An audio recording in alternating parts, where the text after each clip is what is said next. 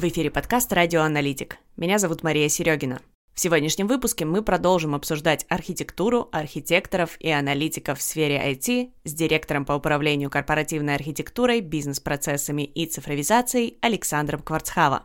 Во второй части мы обсудим, чем отличается работа архитекторов и аналитиков над продуктом от работы с задачами цифровизации конкретного бизнеса. Поговорим про конфликты интересов и выстраивание коммуникаций между архитекторами и менеджерами. Обсудим влияние системы управления организацией и корпоративной культуры на коммуникации и ответственность за результат. И разберемся, с чего начать развитие компетенций, связанных с архитектурой. Александр, давай еще заглянем на сторону отличий возможно, они несущественные, а может и существенные, а, в работе аналитиков и архитекторов, а, которые работают э, над созданием продуктов, которые работают над э, автоматизацией какого-то конкретного бизнеса. Есть ли там какая-то разница в знаниях, навыках, подходах? Э, что ты наблюдаешь? Это очень хороший вопрос. На самом деле, я много лет работал и работаю в цифровизации конкретных заводов, компаний, пароходов. А некоторое время назад ко мне обратились, ну это порядка там, двух лет назад, да, ко мне обратилась государственная структура, да, теперь уже можно говорить, это был Росстандарт. Собственно, вопрос стоял в цифровизации метрологии. Это очень такое важное направление, обеспечение единства измерений. На первый взгляд они и забывают, но на второй взгляд я обычно говорю так. Представьте, что у каждого будет свой сантиметр, свой килограмм, свой час и свои единицы измерения. Человеческая цивилизация рухнет в считанные дни. Вся причем. Там имелось собственное решение. Решение было неработоспособным абсолютно. До этого момента я не имел опыта работы в продуктовом направлении. Вообще. Считал, что мой большой, сложный, осознанный опыт цифровизации различных компаний от агрохолдингов, заканчивая крупными машиностроительными заводами в тысячи и тысячи сотрудников, ну, позволит мне без проблем выполнить эту задачу. Как бы не так. Первое отличие. А у вас нет конкретного заказчика. Что это значит? Продукт сейчас стоит примерно на 10 тысячах пользователей. Это Центр стандартизации метрологии Российской Федерации, который находится в каждом регионе. По-моему, сейчас еще даже какие-то коммерческие компании его купили. Но это уже не суть важно. Будет там 10 или 15 тысяч. В любом случае, вы не внутри компании. И о своем заказчике вы можете понимать только гипотетически. Заказчиков много. Кто-то так принимает средства измерения. Кто-то так принимает, кто-то справа, кто-то слева. Никакого закона, описывающего, вот как его прям принимать, не существует. В классической цифровизации я могу точно узнать, как работает процесс закупки. Абсолютно точно. Где-то применив давление, где-то применив дипломатию, где-то буквально про прогрызшись в мозг, да, аки мозговой паразит. Но здесь нет. Их слишком много. То есть их там 70, ну, сколько по региону. Кое-где там один на два региона. Вот, на севере, ну, ну, в Сибири. То есть я даже до конца не знаю, сколько их в итоге. Естественно, узнать, как у каждого из них устроены бизнес-процессы, невозможно. И тогда у нас первым выводом из первого ключевого отличия является то, что наш заказчик носит гипотетический, то есть юридически то мы знаем, гипотетический характер некого условного центра стандартизации метрологии. То же самое, если мы с вами пишем программный продукт для свинофермы, мы же на каждую свиноферму не поедем. Какие-то мы посмотрим. Но кто сказал, что если вот на этой свиноферме это вот так, на всех свинофермах будет так же? Не обязательно. Мы вынуждены предполагать, что все остальные плюс-минус работают так же. Это первое отличие. Второе отличие, на мой взгляд, нету понимания конкретных метрик. Как бы это странно ни звучало. В цифровизации с этим понятно. Вот это внедрено, это не внедрено. Месяц закрыт, не закрыт. Закрыт корректно, некорректно. Планирование внедрили, не внедрили. Бюджетирование, бюджеты формируются, не формируются. Да. Там даже аудит можно провести за один день. Максимум за два. Здесь программный продукт выпущен, а вот этот заказчик использует эту подсистему, а этот нет. А тот вот использует, а этот нет, а этот вообще пытается ее зачем-то доработать. Потому что, видите ли, у них вот это по-другому работает. Потому что у них в этих маленьких городках вокруг этого го- крупного города есть маленькие, оказывается, еще и филиалы. А в программе нет никакого филиальной сети, и функционала для филиальной сети тоже нет. Потому что что они филиалы, как бы продуктовый менеджер узнал постфактум. И это при том, что он был. И при том, что продуктовый менеджер опытнейший метролог сам. Бывший. Прошедший обуч... обучение на продуктовом. Потому что если бы я догадывался, как это сделать, это было бы просто трэш. Аналитики. Бизнес-аналитик, бизнес-процессы пишут по это, беседуя с духами. Здесь берем, здесь несем, здесь кладем. Ну, съездил он, опять же, еще раз говорю, когда продуктовое внедрение широкое, ты не можешь это все объять. То есть у нас есть внедрение, когда готовую коробку мы, вот как в Enterprise, да, вносим. Есть заказная разработка для конкретной компании, а есть продуктовая. Вот в заказной я никогда не участвовал. А, если не считать свои собственные проекты внутри. И, соответственно, бизнес-аналитик. Ну, я, честно говоря, очень нехорошо отношусь к отдельным ролям бизнес-аналитика и системного аналитика. У меня обычно работают люди, которые, ну, все это в одном. Еще и консультанты по программному продукту. Вопрос в том, что, скажем так, они не все блоки знают. Кто-то больше, кто выше поднимается, знает больше блоков. Иначе как, это какая-то калечность, да, какая-то обломки знаний. Хотя, опять же, да, можно и так. Можно разделить бизнес-аналитиков, системных и консультантов. Можно, это могут быть разные люди. В САПе, например, они строго разделены. Системный аналитик, он точно так же находится в зоне ну, глубокой неопределенности. Потому что, чтобы описать э, вот, классическая история, да, системный аналитик, ну, есть UX-дизайнер, но мы не говорим про такую историю. Э, роль UX-дизайнера, то есть дизайнера интерфейса, на себя берет системный аналитик.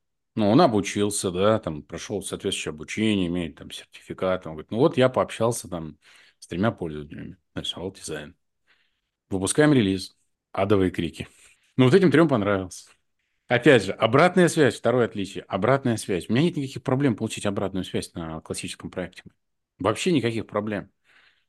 У меня есть прям чек-лист дал, они прошли, фидбэк получили, посмотрел, так, ладно, вот из этих 10 жалоб, там, 7 удовлетворим, 2 в долгий ящик, 10 ну, откровенно уже, это вот ерунда, да, там, сделайте мне кнопку, чтобы всем стало хорошо. Здесь ну, мы не обзвоним такой объем. Иначе команда, опять же, да, команда должна стать какого-то неописуемого размера. Да, то есть 150-200 человек, а она всего 15-20. Реально продуктовая команда – это 15, 20, 30 человек. Но никаких не 150-200. Следующее отличие. Я его назвал так. Почувствуй себя разработчиком ERP. 1С ERP. Хотелось написать в компанию 1С покаянное письмо. Мол, бью челом, ругал вас, продукт ругал, сейчас оказался на вашем месте. Читаю письма, пришедшие в техподдержку, ну, в наш. Чувствую себя на вашем месте, ощущаю глубокий стыд за свое прошлое поведение. Обещаю исправить. Писать меньше, стараться решать больше вопросов самому. Грешен, дело грешен. На самом деле, вот именно такие ощущения были, когда читал то, что приходило в те там обращения. Опять же, был внедрен Bittrex, да, то, что не сделано 1С, был внедрен Bittrex, в каждом состоянии есть свои IT-специалисты. Еще раз почувствовал себя в роли компании 1С, когда читал их пожелания. А что вы это не сделали? Это же ерунда сделать. И ты понимаешь, что пока ты ему объяснишь, почему ты это не будешь делать, потому что у остальных все отвалится. Четвертое отличие. Понимание, что нас, э, как говорят, архитектура – это результат компромиссов. Будучи уже продуктовым архитектором, не менеджером продуктового другой, а, Будучи, э, скажем так, архитектором продуктовой разработки, я понял, что на самом деле никаких компромиссов у меня не было раньше. Раньше я пер как провоз. Вот теперь я э, знаю, что такое искать компромиссы между прыгнуть в яму с пауками ядовитыми, лечь под топор, сгореть в костре. По-другому эти альтернативы описать невозможно. А ты стоишь на жердочке между всеми этими тремя вариантами. А за ними стоят люди и кричат, ты что не прыгаешь? Какой костер? Нету тут никакого костра. Если система упадет, ты крайний. Потому что архитектор э, проектирует изменения, вот, ну, как бы, что куда добавить, как реализовать этот функционал, который там запросили. И если при публикации релизов там у кого-то все отвалится, а, будут разборки. И да, пятое отличие. Ты больше не топ-менеджер. Твой уровень полномочий – маленький лесной дух. Если до этого ты был леший, царь лесов, полей и рек, то теперь все вокруг круче, чем ты. Просто все. Продуктовый менеджер, который тебе говорит, а почему это мы не можем вот это, вот это и вот это реализовать? Руководитель команды разработчиков, который говорит, не, у нас ребята и так перегружены. Руководитель всего этого проекта, который наполовину государственный служащий. Его вообще интересует репутация в основном всей этой истории. А не какие там кнопки, еще что это такой опыт продуктового государственного участия, да, то есть меня, я никогда до этого не работал с госструктурами и никогда не работал в продуктовой, да. Тут вот продуктовые отличия, они вот они, да, мы выпускаем, нету конкретного, нету, то есть аналитики не могут описать и сказать, вот это точно так. Прийти и сказать, шеф, оно вот точно так. Никогда. Они все еще распределенные. То есть вы выпускаете продукт, у вас его купили с Камчатки, с Астрахани, с Калининграда и из Брянска. С Камчатки пишут ночью. Всегда недовольны тем, что вы поздно отвечаете. Как так? А тем почему рано отвечаете? Объяснить, что это разные часовые пояса, весьма непросто. Ну и что? А что, они не могут подняться и ответить? Ну, подняться могут, только через три дня у нас не останется никого живых в команде. В итоге аналитиков начинается истерика, потому что что бы они ни описали, все равно это не то. Для кого-нибудь это все равно из заказчиков, кто внедряет, это будет не то.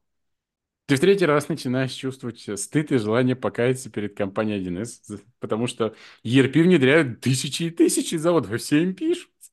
А у тебя ну, где-то 70 примерно точек внедрения. Всего 70.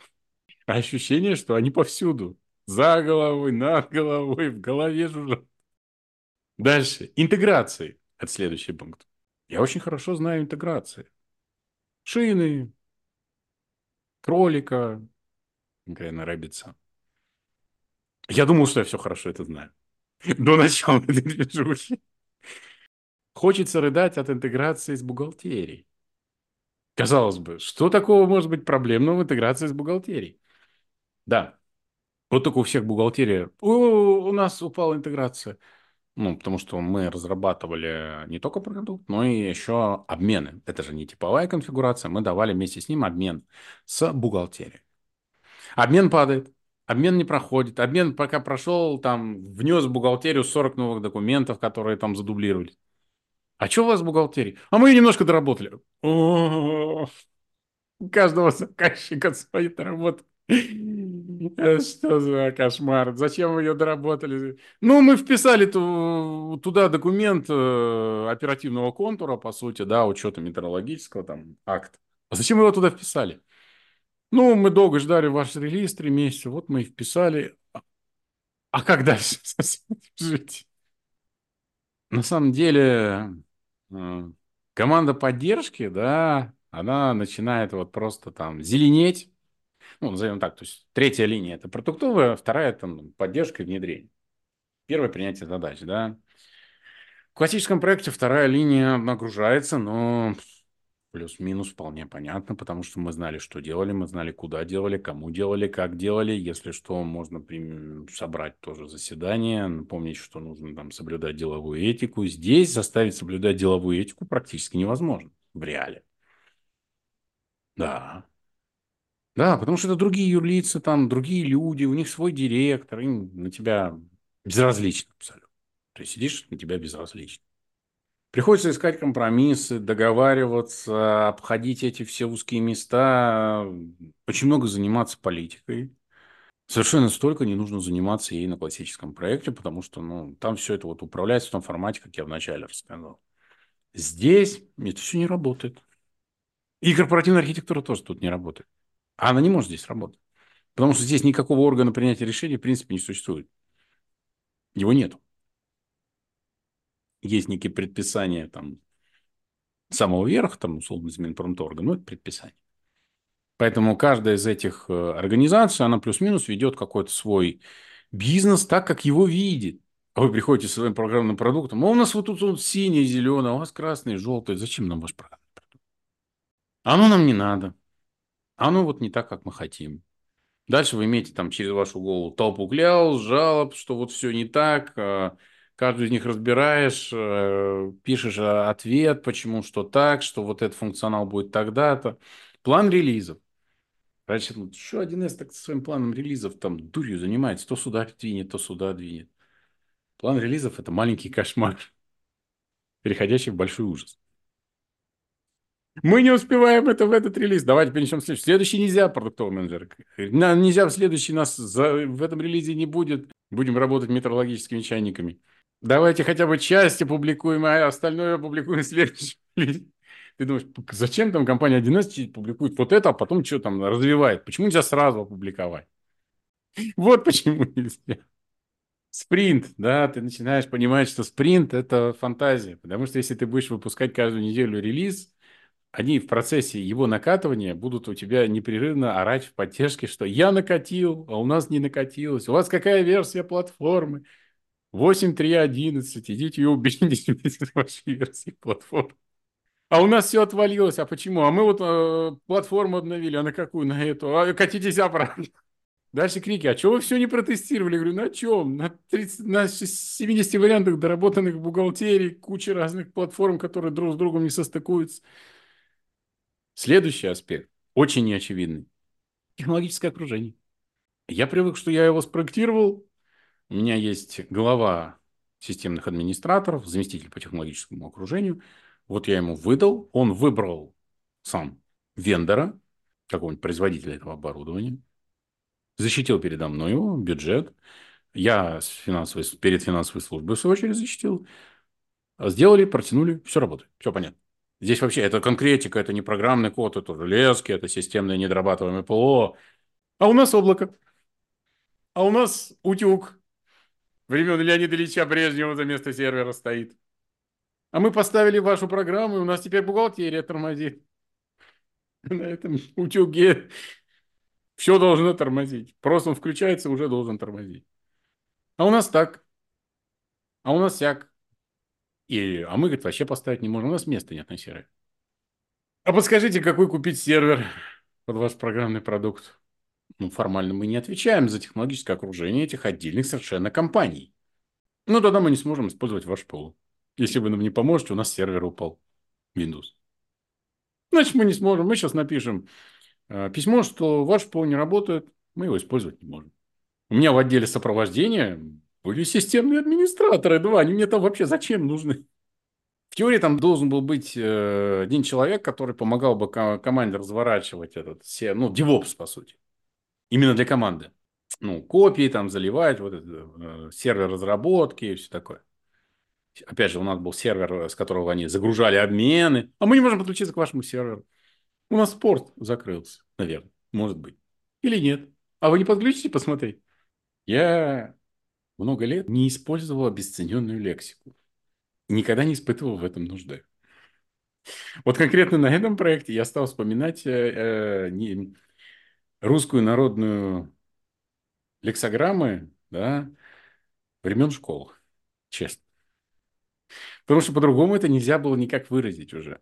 У меня появились люди, вот сисадмины, которые помогали их айтишникам, чтобы они могли нормально подключиться. А у нас упала бухгалтерия, мы, мы не можем данные из вашей программы выразить бухгалтерию, ваша программа не работает. Мы сейчас напишем. Постоянный шантаж.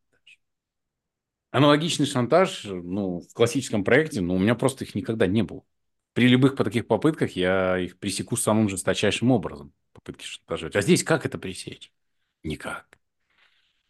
А, завершая рассказ, там еще можно долго рассказывать, но у нас время ограниченное. Я скажу так.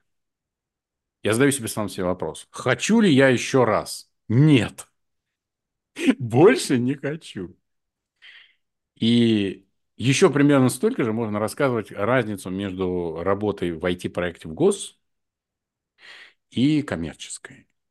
Но эта разница будет еще более рыдательной, чем вот то, что я сейчас рассказал. Я старался как бы именно показать архитектор в продуктовом и архитектор в классической цифровизации. А еще, если сказать, показать, как бы, а я архитектор там и там, то это вот еще столько же, но гораздо а, хуже, да. Поэтому выводы какие? А, туда не надо и не надо совсем, да. Как бы оплата труда не компенсирует количество сгоревших нервных клеток. Но с другой стороны, с другой стороны, опять же, если ты начинающий, я имею в виду, или middle, да, Сеньору это будет очень полезный опыт в плане того, чтобы переоценить ценности. Я рекомендую на такие подобные проекты выходить сеньор. Если ты чувствуешь, что тебе надоело, выго... там, ну вот все одинаково, если еще не выгорел в профессии, да, а вроде бы ты готов дальше работать в своей сфере, но, ну, одно и то же. Почувствуй вкус жизни. Сходи туда, После чего ты возвращаешься в ERP, начинаешь целовать коробку главного бухгалтера и говорить, как все комфортно и хорошо. Спасибо вам всем. Вот, ну вот такой рассказ.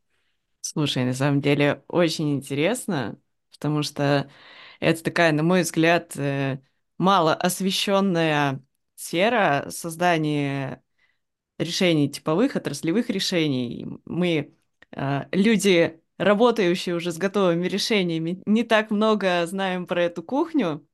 Для нас просто желтая коробка приезжает, и мы дальше думаем, что с ней делать, периодически пишем саппорт. Это, это очень здоровский ракурс, очень интересный. Uh, у меня даже появилась мысль найти какого-нибудь человека, кто делает коробки для коммерции, и тоже узнать, а, а как там дела. Очень Навер... хорошая мысль. Наверное, тоже много всего интересного узнаем. Есть еще такой интересный вопрос. А, вот как раз э, тоже, наверное, связан вот с этой разницей, а, скажем так, сил влияния а, на то, что будет происходить с проектом, с продуктом.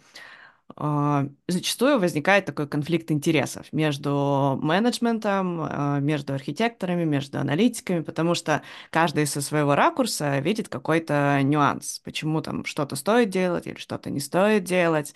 А, с высоты своего опыта расскажи, пожалуйста, в случае, например, когда мы заходим на проект, как правильно себя позиционировать, как э, правильно научиться воспринимать разные точки зрения и аналогично для работы с продуктом. Вот э, для себя какие ты сформулировал э, мысли, правила, выводы э, с точки зрения правильного построения коммуникаций? Ну, ответ будет в двух частей. Значит, я вначале рассказал про три роли, и когда я обычно о них рассказываю, возникает такое удивление. Ну, хорошо, корпоративный архитектор. Хорошо, solution архитектор. Ну как в эту историю попал IT-менеджер? Зачем? Изначально я был не так долго, на самом деле, программистом, затем бизнес- и системным аналитиком, затем консультантом по ERP, управлению холдингом, вот. потом руководителем проекта, а потом уже solution архитектором, затем корпоративным. Это я сейчас поясню. А, руководитель проекта, ну, это скорее не менеджером, а таким главным методологом, скорее главным аналитиком, вот в контексте именно этого. Потому что у, этого, у этих проектов был а, ну, такой, собственно, главный, собственно, менеджер, да, я бы сказал, что я, хотя и назывался руководитель проекта, скорее был старший над э, аналитиками, бизнес-системными аналитиками, консультантами. Но во всякое время у меня было какое-то количество подчиненных. Даже когда я был архитектором, у меня были там, помощники аналитики. Архитектор, когда коммуницирует, он ставит задачи менеджмента. Уже вот в этой формулировке у менеджмента возникает агрессия. И очень серьезная. Но на самом деле, если мы с вами вернемся в классическое зодчество, тобой, с нашими уважаемыми слушателями, мы обнаружим, что всегда во все века было так. На стройке архитектор главный, за ним идет прораб. Не может быть такого, что прораб был выше архитектора. Его прораб реализует то, что придумал архитектор. Да? Вот мы, если перемещаемся в Санкт-Петербург, да, там дворец Растрелли. Кто такой Растрелли? Прораб? Нет, он архитектор. Дворец, вот мы берем экскурсию, мы едем по Петербургу, да, вот я был последний раз, а, по каналам нас водил катер, и гид рассказывает. Я спросил специально, ввиду дурного моего характера, а кто был главным прорабом этого здания? Девушка так задумалась, потерянно на меня пару минут смотрел, говорит, извините, я не помню. Ну вот да даже, говорит, я не знаю, а было ли вообще где-то это записано в каких-то... Это, наверное, где-то в архивах надо поднимать. То есть менеджер, менеджер, который руководил, он вообще утратился просто. Как информация о нем утратилась, она не сохранилась, ее нет нигде ни в этих... Наверное, только в исторических каких-то летописях. Вот. Ну, логично, что менеджмент этому не слишком сильно доволен. Как бы в целях очень правильно задала вопрос. В целях демонстрации собственного авторитета менеджмент что делает? Начинает ставить палки в колеса архитектору. Архитектор приходит и говорит, 2 плюс 2 – 4. Ну, не факт. Точно ли 4? А к чему ваши 4? А вы уверены, что 4? При этом он не говорит, что 5. Ни в коем случае. А, а эти четыре экономически эффективны. Давайте позвоним, пригласим финансового директора. Это прием называется забалтывание. А, финансовый директор в телефон кричит, я уже дал экономическое заключение. А вы, может быть, зайдете? Что-то у меня есть вопросы по поводу этих четырех. И вот покачивание такое ладошка. А вы точно компетентный архитектор? Вообще, что такое архитектор? Вот программисты, это понятно. А все остальные, наверное, паразиты. Был у меня и такой заказчик. Вот. А может быть и не паразиты. Ну вот Нуралиев говорил, что ну, есть только программисты. Я говорю, послушайте, это вы какого года его выступление смотрели? Да, было такое, что компания 1С, ну, то есть у них не было даже экзамена аналитик-консультант, его просто не существовало. А сейчас у них есть официальный курс архитектора 1С. Это самой компания 1С, первый учебный центр, поскольку я помню, читает. Да, первый учебный центр. У них есть СППР, программа для проектирования решений программных. Да, она кривая, как неведомо что, но она существует. То есть есть понятие об архитектуре системы, как о компонентах, вот регистрах, да, как они связаны. А уж про аналитика, простите, там спецконцев выдали уже, наверное, 1050 этих сертификатов, а то, может, и больше. Да что там? Они же не программируют. А вы вообще какой-то непонятный. Чего там проектируете? Там садишь и пишешь код. Я говорю, ну садитесь, пишите. Был у меня заказчик, у которого было уже 110 программистов, они непрерывно писали. ERP так и не заработал. Собрал всех программистов со своего города. Я тогда к ним послушал, посмотрел. Город недалеко находится от моего родного города. Съездил, погулял по городу, пришел, вышел, говорю, ну, аудит закончен. Говорит, Какие ваши рекомендации? Удвоить количество программистов. Недостаточно. Говорит, да, наверное, вы правы. Так, я понял, говорю. Вы меня не поняли, я пошутил. А то Сейчас вы начнете их соседних городов забирать, у меня не останется людей на мои проекты. Давайте, давайте еще раз зайдем. Я сейчас выйду из кабинета, зайду и расскажу, что вы делаете неправильно. Потому что по глазам я понял, что сейчас он даст команду директору по персоналу хантить всех. Потому что, ну да, они не успевают писать, они все время пишут, они все время пишут. Де-факто люди переписывали по 20 раз один отчет под пожелание каждого. А, ломали базу. Базу обновить было не просто невозможно. Степень переписывания, ну, то есть степень изменения к оригинальной базе того же самого релиза была 95% с хвостиком. Они переписали закрытие. Естественно, поломали его. Но они активно писали. То есть там у них стояли камеры, СБ наблюдал, они писали, писали, писали. Ну, я честно сказал, что лучше бы они пили коньяк. Просто, если бы они все пили коньяк, вреда было бы меньше. Они без всех сил писали. Естественно, менеджмент совершенно не рад слышать все, что ему говорят. Плалки в колеса, саботаж, забалтывание.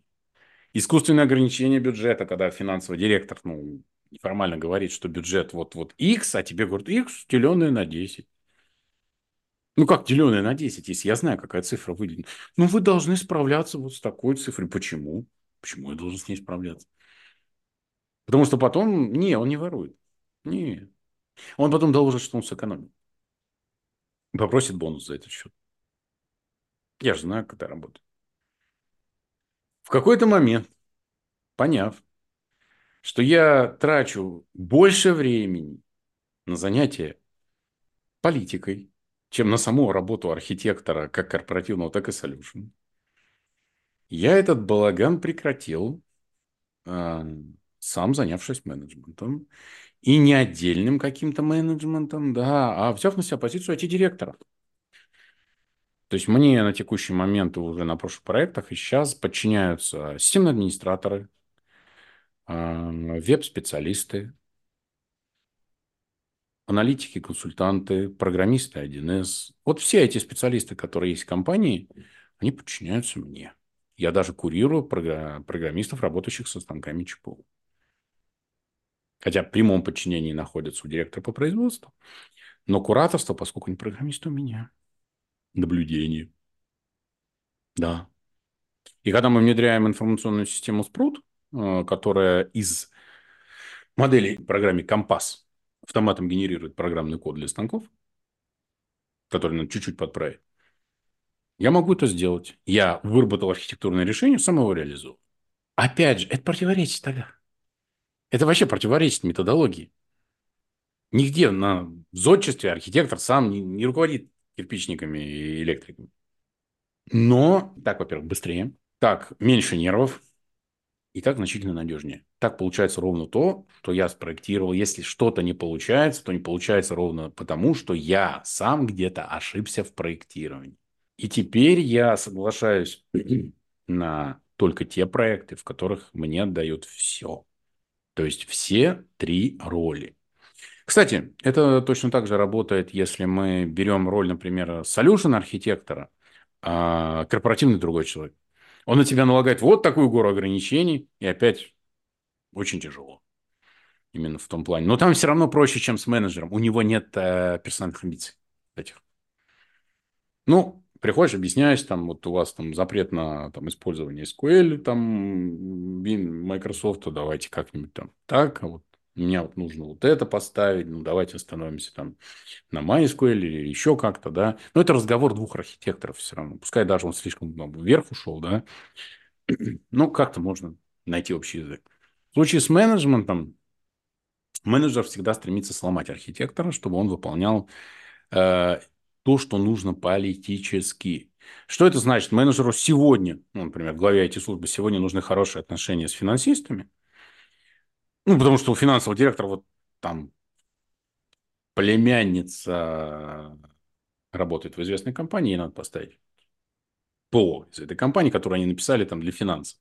Он говорит, ну что, мы покупаем, он вызывает кабинет, мы покупаем Битфинанс. Зачем мы его покупаем? С какой целью мы его покупаем? И так постоянно, да, как бы. Мне нужны хорошие... Мы, мы, вот э, директор по логистике попросил WMS, ну, все, там, готовь там WMS. Да не надо нам ВМС. Он нам не нужен. У нас нет никаких потребностей в рамках ВМС. В принципе, нет. А то, что есть, закрывается складом ERP, вот под системой складской, с крышей. Постоянно, да. То есть архитектор это становится такой, как сказать, это такой нехорошая, наверное, будет фраза, лоббированный законотворец, который под заказ пишет закон. То есть он получает поручение, что он должен, что вот разрешить вот это. И дальше архитектор пишет обоснование, почему так. Он никаких решений уже не может вырабатывать. Де-факто он должен обслуживать э, поручения, приказы CEO. Если он этого не делает, с ним расстаются. Ну, перед этим его попытаются все равно сломать, сказать, смотри, ну зачем ты там ерепенишься, я же тебе сказал, как надо. В продуктовом еще страшнее. Еще страшнее, потому что если в классическом можно хоть как-то побороться, в продуктовом нет. А как быть? Как там бороться? Занять место э, СТО? Ну, СТО всегда в хороших отношениях с основателем. Если брать именно такие проекты. Он не даст вам пути. Ну, вот такой ответ. Александр, ты вот сейчас такую историю интересную рассказал э, относительно того, как э, сложно бывает э, в разных компаниях э, делать хорошо. А Есть ли в этом светлое будущее какое-то? Потому что сейчас очень много разговоров про то, как трансформируются корпоративные культуры, и есть э, потрясающие примеры применения холократии, ну, по крайней мере, о них рассказывают. Я сама лично не работала в таких компаниях.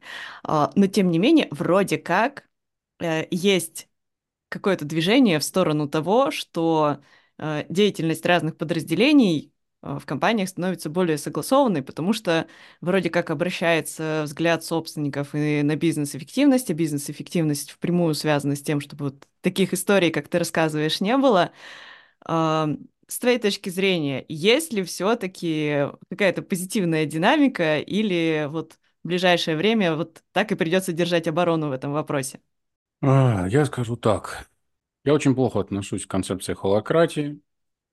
Почему? Потому что я считаю ее выдумкой. Базовым принципом, на основании которого холократия могла бы действовать, была бы абсолютная утрата индивидуальности людей. То есть это не что иное, как э, класс там, людей рабочих, класс людей там, ученых, класс людей управленцев. Вот. И в таком случае у нас получается некая хотя бы предпосылка. Поскольку все люди разные, ну, такой механизм уже не может работать. Это раз. Два. А, ответственность. Соответственно, когда топ-менеджер делает то, что я приварил, они не все так делают. Другое дело то, что когда идет внедрение изменений и все остальное, а, топ-менеджер уже опутан паутиной неформальных договоров. В принципе, если в этих неформальных договорах разобраться и наладить с ним а, более-менее внятную коммуникацию, то можно и работать. Другое дело, что я, оценив лично для себя, сделал вывод, что мне дешевле значительно с точки зрения затрат времени и пси- психической энергии самому быть этим самым IT-директором. Да, это очень большая нагрузка, три штатные позиции. Но при этом это значительно лично для меня дешевле, еще раз подчеркну, индивидуально, в рамках экономии затрат, ну, той самой, да, психической энергии, времени на коммуникацию, на поиск, понимание, управление там и взаимодействие с чужими амбициями, да, как бы. их нет. Я сам себе вот один, един из трех лиц. В другом случае, нет, стоп, шаг назад. Я и несу ответственность за эти три роли, три позиции. Если у нас холократия, и все всем равны, я проходил, ну как, специально записывался на курс обучения, тем лида, будем говорить, от какой онлайн-школы. И когда мне рассказали про то, что вот команда решает, команда принимает решение, я говорю, хорошо, у меня вопрос. Реально курс, я заплатил эту денежку, Тимлит, очень известная онлайн, вот эта школа айтишная. Я, я думаю, что в остальных школах то же самое там рассказывают. Вопрос, говорю, следующий. Вот принято решение, которое привело к проблеме. Ну, тьютор такой, ну, команда отвечает. Я говорю, «Э, ну, как бы, что значит команда отвечает? Как будет делиться ответственность? Кому сколько, какую долю ответственности дадут? То есть, э, я говорю, вы мне объясните. В итоге тьютор так и не смог объяснить, как делится ответственность. Зато очень хорошо рассказывал, как делится бонус в случае успеха. Хорошо в кавычках. Вот сейчас очень такой, Мария, момент. Он так и не смог объяснить эту пропорцию. Команда внутри себя решает. Я каждый раз, когда слышу вот это, я понимаю, что и решает никто. Это классический пример из ETIL. Кто отвечает за обслуживание сервера? IT-отдел. Ну, значит, никто. Кто отвечает за то, чтобы там сервер был, ну, не совсем корректно сказал, правильно сказать так. Кто отвечает, чтобы сервер был доступен почтовый, согласно SLA? Вот как это правильно звучит. То есть, допустим, 8 на 5 компания работает, SLA, то есть 8 часов, там, стаки до стальки, 5 дней в неделю, сервер должен быть доступен. Если он недоступен, кто отвечает? IT-отдел. Ну, никто. Ну, никто просто. И, соответственно, в этой модели совершенно не получается никак распределить как ответственность за проблемы, так и награду. Все должна решать команда внутри себя. Но, опять же, мы возвращаемся к тому, что если бы люди были абсолютно одинаковыми программными классами, то, возможно, может, как-то бы и порешали. Но люди-то разные. И когда происходит момент в такой команде делить, ну, как там, допустим, компания говорит, а, спускаем на команду миллион рублей бонус. Все, клочки, перья, там, головы полетели. Ах, ты такой секой, я выходил в выходные, а ты не выходил. Пришел я однажды на аудит такой компании. Якобы дружественная друг другу команда, каждый, когда ко мне заходил, я с каждым побеседовал, там было всего 8 человек, рассказал, что остальные это 7, они еретики, еще какие еретики. Да, и у них дома мини-пиги живут. Вы понимаете, что это значит? Я говорю, а что? Что они веганы? Ох, какой кошмар. Какой кошмар. Я буду очень бдителен в общении с ними. Очень. Все, дружбы нет. Аналогичная совершенно ситуация будет в этой команде, если будет какая-то проблема. Совершенно аналогично. А мне тьютер помялся, говорит, ну там же все-таки есть тимлит. Я говорю, а, -а, -а то есть это такой номинальный директор. Это схема из 90 когда был чел, который подписывал документы и садился в тюрьму за вот эти подписи. Так сейчас уже никто не делает. То есть, говорю, ваш тимлит в IT теперь, вот вы учите в суперсовременной школе, это номинальный директор. Он сядет за косяк, Ему, говорю, хоть дольку-то по бонусу побольше положено. За то, что он на себя берет ответственность, за то, что он никогда не принимал решения за это все. Нет, он наравне со всеми, говорю, то есть хуже, чем в 90-е. Тому хоть дольку-то пожирнее давали. Всяк знал, что он сядет, если какой-то проблем будет. Ну, например, за мошенничество с налогами. То есть этому даже этого не положено. Я говорю, я не хочу быть тем лидом в вашей парадигме.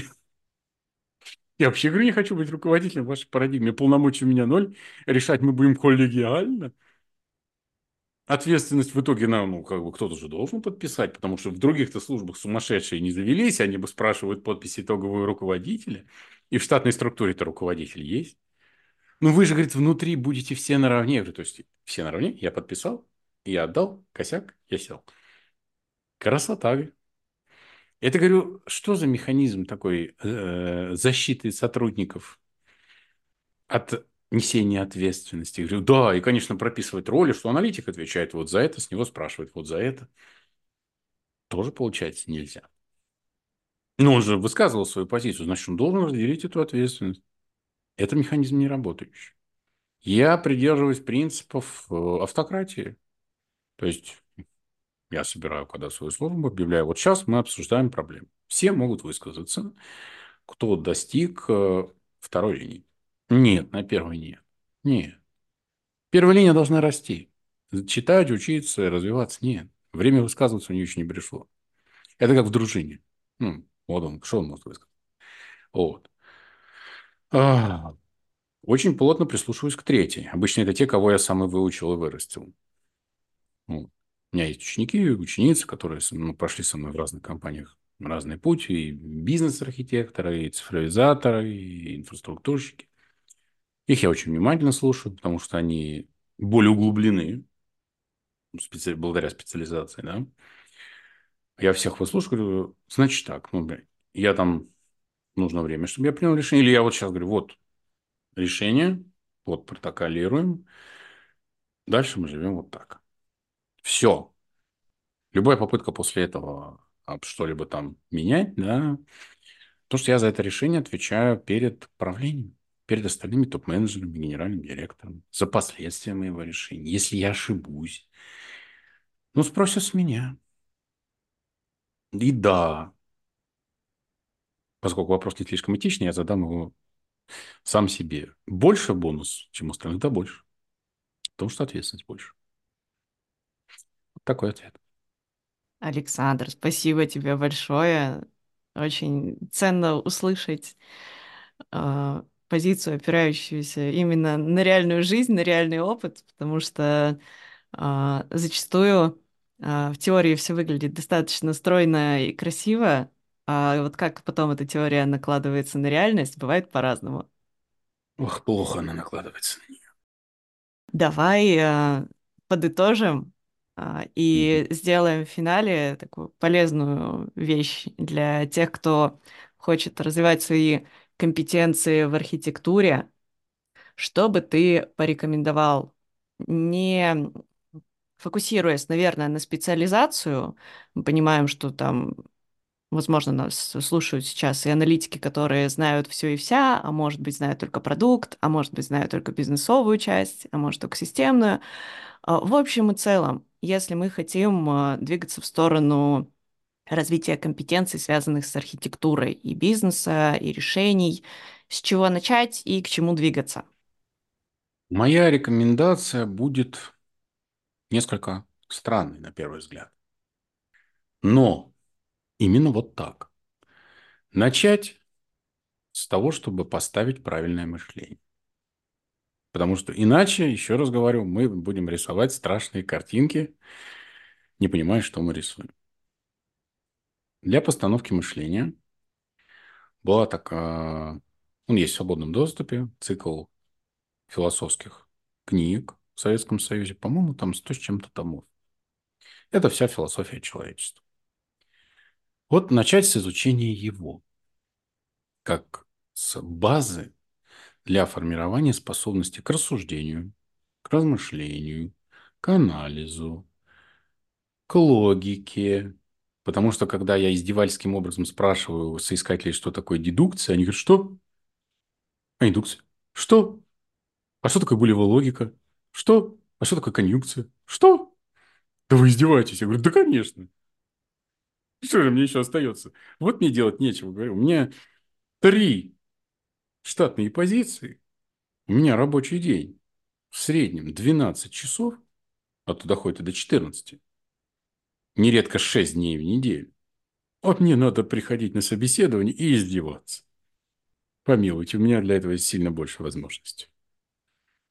Вот. Это база. Как сейчас любит говорить молодежь, это база. И не просто их прочитать вдоль, а осмыслить. Еще раз прочитать. Затем э, все, что относится к теории систем. Богданов, Перталанфи, вот все, что найдете, все опять еще раз прочитать. Нет, если их начать читать до того, как изучил философию, осмыслил философию, философия – это любовь к мудрости. Если нет любви к мудрости, то читать Богданова и Берталанфи бессмысленно, можно просто мозгом поехать если себя насильно заставлять, да, то ну, он не умещается в голове, он не обрабатывается.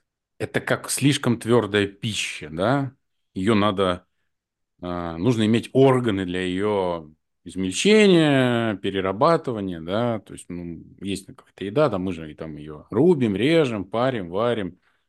Вот у нас, чтобы в голове появилась э, кухня для работы с такими, с таким сырьем, как книги по теории систем, да, и всему остальному. Нужно голову подготовить. Если кто-то готов, может сразу начинать. Ну, на практике, на самом деле, очень мало кто готов. После того, как изучено, изучен вот этот аспект, рекомендую начать набивать практическое мышление в том, чтобы видеть системы везде.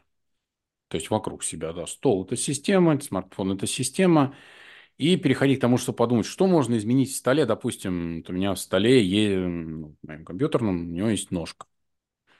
Могу ли я эту вот ножку выдернуть? Нет. Почему? Он упадет. А почему он упадет? Это простые вопросы, которые очень многие люди не хотят себе задавать. То же самое в бизнесе. А я могу сделать это изменение? Нет. Этот бизнес-процесс упадет, а на этот бизнес-процесс завязано еще 10 приучать себя постоянно к тому, чтобы спрашивать себя, я сейчас вот это сделаю, на что это повлияет? Почему это повлияет? Именно так. Как я могу снизить эти риски? Допустим, ножку я могу выдернуть? Могу, но я какую-нибудь распорочку подставлю, замену ножки временную, да? Эту ножку уберу и новую поставлю, и распорку уберу. Но это все надо делать осознанно. Архитектор не может это делать бессознательно, потому что ему так кто-то передал, да, допустим, там, плотник, вот я так делаю, потому что меня так учили. Если человек так говорит, то у него осознанности нет. Он не осознал, чему его учили, потому что тот, кто его учил, тоже не осознал. Его учили, что вот тут надо подставить, тут надо нажать, то есть он знает алгоритм готовки. А почему так происходит? Думать, постоянно пытаться осознавать. Варим суп. Почему она размягчается? Почему происходит это? Это же изменение состояния системы. У нас это было вот твердое, а теперь стало мягкое. Почему она изменилась так? Как это работает? Это насмотренность. Иначе вы будете ее получать внутри компании, за очень большие деньги для компании. Вот. Очень хорошая практика, поддерживающая, да. Это как занятие боевыми искусствами. Мало уметь сражаться мечом, нужны доп. поддерживающие практики, например, там силовая тренировка, кроссфит. Здесь это шахматы, например, сёги, нарды, какие-то сложные интеллектуальные игры, го, игра, го. Хорошая, очень поддерживающая практика. Очень плохая практика – это игры, в которых случайные события. Кости. Оно, это ломает мышление, оно портится, человек начинает думать, что все зависит от э, судьбы случая. Архитектор, который полагается во всем на случай, ну, не может работать. В принципе, после того, как это освоено, ну, человек обнаружит, что у него уже резкий рост эффективности в его основной деятельности, потому что он начнет видеть то, чего не видел раньше. Дальше можно начинать заниматься прикладными дисциплинами. Риск-менеджментом. Для архитектора это обязательная дисциплина. Если человек не знает риск-менеджмента, то он не сможет оценить это Дело в том, что достижение практически всегда, ну почти всегда, к каждой цели ведет несколько путей. Это называется архитектурная альтернатива. Альтернатива, альтернатива, альтернатива. Надо как-то свесть. Следующее, несколько опять тоже необычное. Управленческий учет. Финансовый. Зачем? Ну, желательно все-таки до передачи вашего предложения финансовому директору самому оценить, насколько оно экономически эффективно, дабы не выглядеть, не выглядеть глупо в его глазах. Следующее. Психология, а, причем в конкретном совершенно направлении. Конфликтология. Я дипломированный специалист в конфликтологии. А, мне иногда спрашивают, ну, вот на подобных встречах, какое из образований я считаю самым важным. У меня больше там 15 высших образований. А, психологию, конфликтологию, ну, специализация. Да, вот сразу. Не машиностроение, не образование IT в части специализации баз данных, проектирование там и все остальное, что с ним связано. Не экономику, не знание металлургии. Нет. Нет даже не знание там, диплом по логистике. Все это важно, это полезно, это помогает понимать отраслевые задачи. Но везде люди.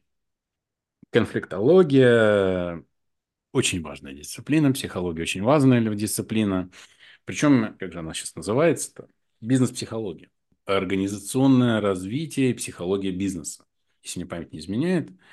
Ну, плюс вот по таким ключевым словам, уважаемые зрители могут найти профпереподготовку, если у них есть высшее образование. Профпереподготовка буквально... Ну, профпереподготовка – это такое же высшее образование, только без повторного изучения предметов а русский язык из школы. А, то есть это только предметы по ну, направлению. Вот. А получить такое образование. Никаких проблем нет совершенно. Очень доступно по деньгам. Проблема даже не в деньгах. Проблема в терпении и трудолюбии. Должно хватить терпения, должно хватить трудолюбия. Вот это мы сейчас перешли к вопросу а, soft skills. Взращивать в себе терпение, взращивать в себе трудолюбие, взращивать в себе, назовем это так, дисциплину. Я перебрал несколько сейчас десятков вариантов наименования. Есть такая фраза, кто не умеет подчиняться, тот и не сможет повелевать. Когда человек строптив, и ругается со всеми окружающими. Ну, то есть, вот он... Был у меня случай, приходит э, девушка на собеседование. Она хамит уборщица, она хамит охраннику. Что она пока дошла до моего кабинета. Обычно я веду проекты дистанционно, а там, ну, это был проект в родном городе, я там был, в, у меня был свой кабинет даже.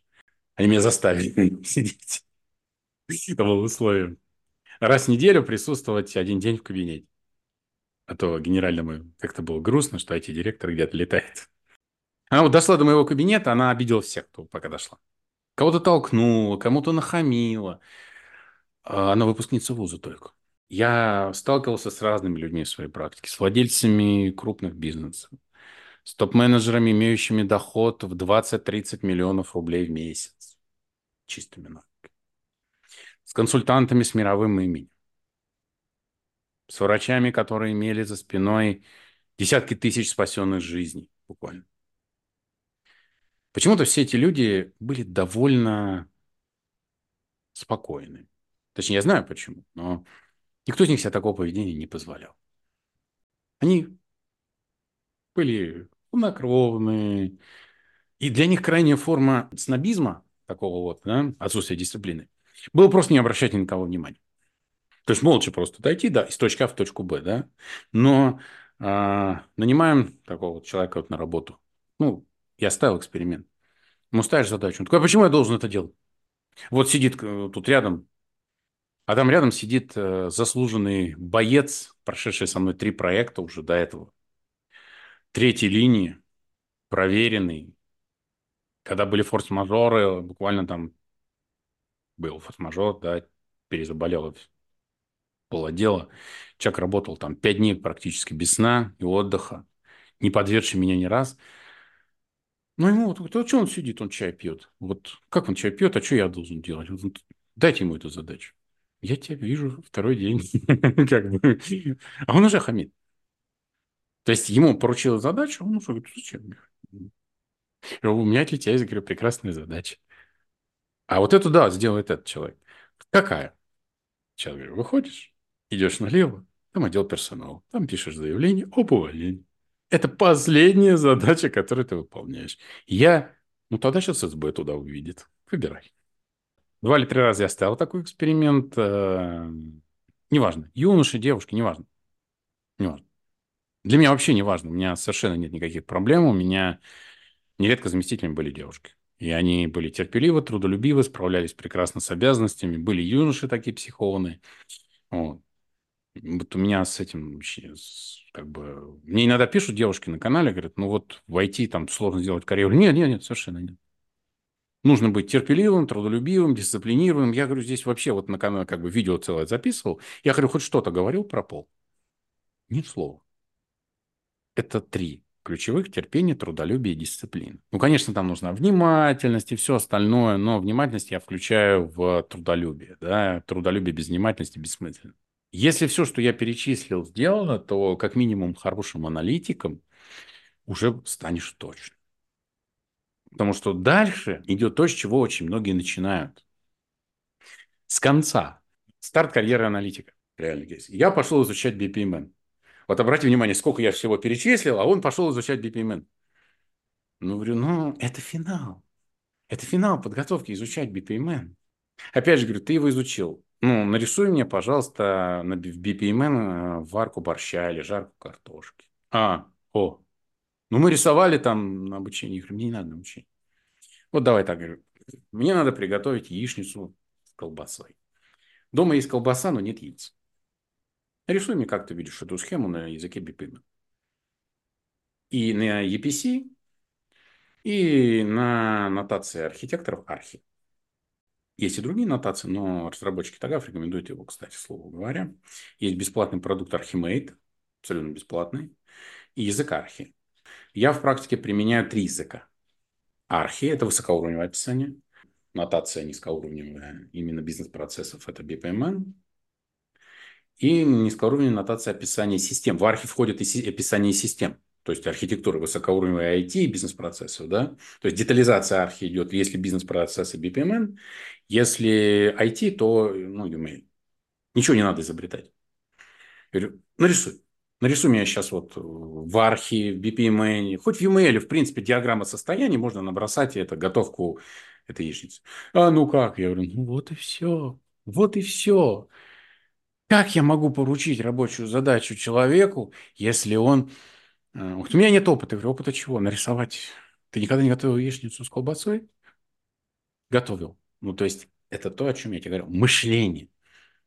Ты не можешь разложить процесс, то есть, вот здесь такой момент, наверное, очень важный, на мой взгляд, для зрителей. Если его поставить на кухню, он там, прям утром пробудить и сказать, приготовь он плюс-минус на автомате дойдет до магазина, в той же ситуации, что у него есть как бы колбаса, но нет яиц, да, придет, пожарит, ну, как бы он социализирован, скорее всего, надеюсь.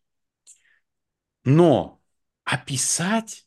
А прежде чем описать, надо в голове. Это вот сейчас, обратите внимание, это уровень аналитика. Описать. Я не говорю про архитектора. Описать те действия. Он говорит, ну я, же, я уже смотрю, ну ты же готовил когда-нибудь, ну, не знаю, суп варил, что-то делал там, одежду стирал, что-то там, полы мыл, вот там взять эту палку, намотать на нее тряпку, обмакнуть в воду, перед этим, ну да. А вода, говорю, откуда взялась? И где она? В тазике. А в тазик она как попала? И, ну, я налил из э, этого, из крана. Понимаешь? Проблема-то в чем? В схеме, говорю, этого нет. Ну, это фраза следующая. Ну, это же очевидно. Если аналитик говорит, ну, это же очевидно, гнать. Не готов. Ты что, очевидно?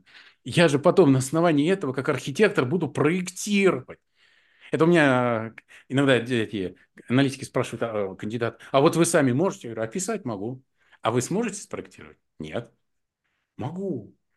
Если я отложу кучу других обязанностей, я пишу этот блок, спроектирую и сам еще его внедрю в типовом функционале. Подберу систему и внедрю. Один, без всех вас. Вы мне все уже не нужны на моем текущем уровне не нужны. Проблема в том, что э, мне же нужно масштабироваться, брать более сложные вещи. И, соответственно, у меня появляется и вот эта пирамида подчиненных. Могу. Могу выполнить работу за любого из своих подчиненных. Могу настроить сервер, могу развернуть почтовую инфраструктуру. Вот все, что у меня делают мои подчиненные, я все могу. Может быть, что-то где-то подзабыл и уйдет там, ну, неделя-две, чтобы я вспомнил. Это правда до месяца. Проблема в другом, кто мою работу выполнит из вас. Никто. Таких нет. Вот. И учиться надо до прихода на работу. Вот что самое главное, чем я хотел закончить ответ на твой вопрос. До прихода на работу. На работе надо делать задачи. За это платится зарплата. За решение задач. Мне все равно, если кто-нибудь там будет ко мне приходить, мне все равно какое образование, какой пол, какая политическая ориентация, какое вероисповедание. Все все равно. Задачи можете делать? Вот примерно. Покажите. Сделать. Приступайте. Все. Ну, я надеюсь, я ответил. Александр, спасибо тебе большое. Было очень интересно. Спасибо, что поделился своим опытом, своим видением. Я думаю, что в этой информации достаточно большое количество человек, даже опытных, найдет для себя что-то новое. Было классно. Спасибо огромное. Спасибо тебе огромное, что пригласила. Надеюсь, что как бы, зрителям это было полезно. Все, что мог, я постарался рассказать. До встречи. Пока-пока. Пока. -пока. Пока.